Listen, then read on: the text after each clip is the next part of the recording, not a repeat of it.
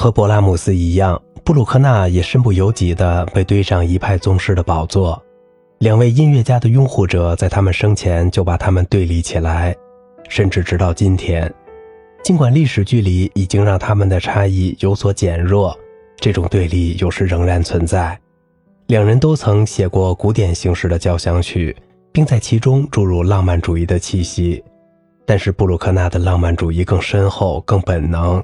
他没有受过任何教育，他的风格更加飘逸和大胆。尽管这位先生经常幼稚的连日期都搞不明白，布鲁克纳的交响曲具有更高的历史重要性，因为他们是谱写 C 大调交响曲的舒伯特和古斯塔夫·马勒中间的关键环节。在质朴的抒情性、毫不掺杂思想因素的纯粹音乐性方面，他和同胞舒伯特非常接近。两人都出身于农村。他们同样真诚，同样对世俗陈规不屑一顾。他们的文化根源是相同的，只是布鲁克纳更迷醉于瓦格纳的音乐，瓦格纳对他的旋律风格和管弦乐队写法产生了重要影响。但是这并没有使他丢掉独特性。布鲁克纳是音乐史上最令人动情的大师之一。在第四交响曲的排练过程中，他兴奋地走到汉斯·里希特身边。把一枚大银币塞到他的手中，提议他为健康干一杯啤酒。里希特小心地保存着这枚无价的银币，把它固定到表链上。这件轶事表现出布鲁克纳出奇的单纯、善良和笨拙。由于他的羞涩、鲁莽、蒙太、过分宽大的衣服、过分殷勤的礼仪，他既显得滑稽又可笑，又颇能打动人心。同时，他非常虔诚。幼年的宗教信仰是他主要的灵感来源，终其一生，他都被宗教信仰控制。他的所有作品都是其虔诚的证明。人们怎么能指责他的作品冗长呢？他们都散发着永恒的气息。作为优秀的管风琴师，他在交响曲中引入合唱曲的精神。他的光线乐队的配置经常让人想起管风琴的手法，或者让我们听到华丽的音栓。或者把许多同质的乐器家族对立起来，那些无休无止的展开，指向一个形而上的无限。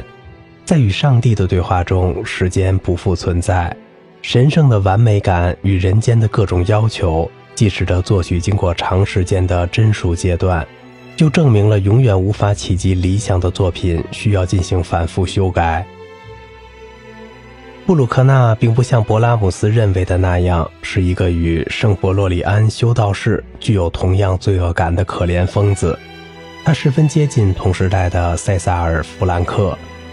除了舒伯特和贝多芬的遗产，除了不应被夸大的瓦格纳的影响，除了根本性的宗教启发，布鲁克纳的音乐还有如下特点：非常独特的配器。如上所述，他的配器经常让人想起一个巨大的管风琴。除了某些瓦格纳化的修改，因为布鲁克纳居然幼稚地欣然接受这些修改。极其丰富的旋律宝库，凭借着奥地利巴洛克式的大无畏精神，布鲁克纳创造出一种异常丰富的旋律宝库，其美学正是令人赞叹的圣弗洛里安修道院的美学，而那是作曲家精神的港湾，娴熟的复调崇高风格。这在第七和第八交响曲的最后乐章中表现得尤为充分。对奥地利民歌的吸收，尤其表现在他谱写的那些优美的协谑曲中。那些乐曲使人想起舒伯特的 C 大调交响曲。调式和调性的模糊性，第九交响曲中的协谑曲是这方面的一个惊人的例子。有种惊人之论认为，布鲁克纳的和声是对完全和弦的赞美。然而，他的作品证明了这种观点是错误的。马勒将不会被这种观点欺骗。第七交响曲、第九交响曲以及那首气势恢宏的感恩赞，虽然是布鲁克纳音乐的顶峰，却给他带来了连番的失败和耻辱。直到尼基什、里希特和马勒在1884年之后开始向世人介绍他的音乐，才有所改变。直到今天，还有人只知道批评他，却不去听他的音乐。人们对他的历史地位毫不知情，殊不知他比勃拉姆斯年长九岁，比马勒年长三十六岁，而仅仅比舒伯特小二十七岁。安东·布鲁克纳，1824年9月4日生于安斯菲尔登，上奥地利。1896年10月11日卒于维也纳。他的父亲老安东身兼数职：小学老师、圣骑士管理员、圣歌队员、管风琴手。母亲特蕾莎·黑尔姆是一个旅店老板的女儿。他们共育有十一个孩子，而布鲁克纳是长子。一八三五至一八三六年，他被送到赫尔辛的表兄家里，表兄教他音乐理论和管风琴，那是培养小学教师的基础课程。他的音乐学习生涯长达二十五年。一八三七至一八四一年，在林茨附近的圣弗洛里安修道院进行基础知识学习与音乐学习，后来转到林茨师范学院。一八四一至一八五五年。先后在三个村庄做小学老师，同时兼任管风琴师，谱写了一些早期作品。1855至1868年，任仁慈大教堂的管风琴师，他开始作为即兴演出者而闻名。1858年，他34岁，他在维也纳通过了音乐理论与管风琴的考试，但是他仍然继续学习拉丁语、神学、哲学、物理以及音乐，他打下了坚实的对位法基础。一八六四年，他的第一部大型作品《D 小调弥撒曲》在林茨大教堂上演，那时他已经四十岁了。一八六五年，布鲁克纳在慕尼黑观看了特里斯坦的首演，彪罗将他引荐给瓦格纳。一八六八年，他最终定居在维也纳，他被任命为音乐学院的教师和宫廷的管风琴师。作为即兴演奏者，他在各地获得了巨大的成功。一八六八年，在南希和巴黎圣母院的演出，弗兰克、圣桑和古诺在场。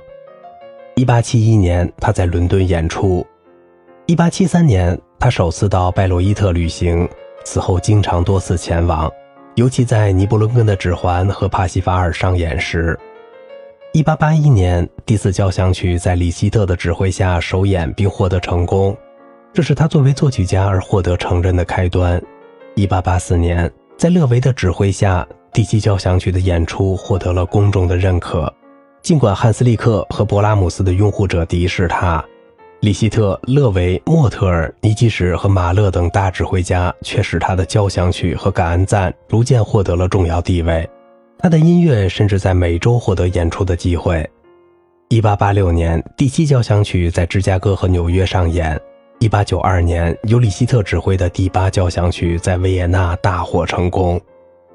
一八九三至一八九六年，身患水肿和心脏病的布鲁克纳无法享受迟到的成功和大队的荣誉。由于经常需要卧床休息，他深居简出。一八九五年，奥匈帝国皇帝弗朗茨约瑟夫一世把景观楼的小阁楼赐给他，让他可以经常在花园中漫步。然而，孤独使他困苦不堪。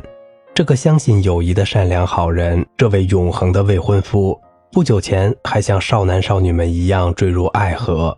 谁曾想，在即将完全陷入孤独之时，他却去世了。在第七交响曲的柔板乐声中，他的追悼仪式在卡尔教堂举行。他被埋葬在圣弗洛里安修道院的管风琴下方。好了，今天的节目就到这里了。我是小明哥，感谢您的耐心陪伴。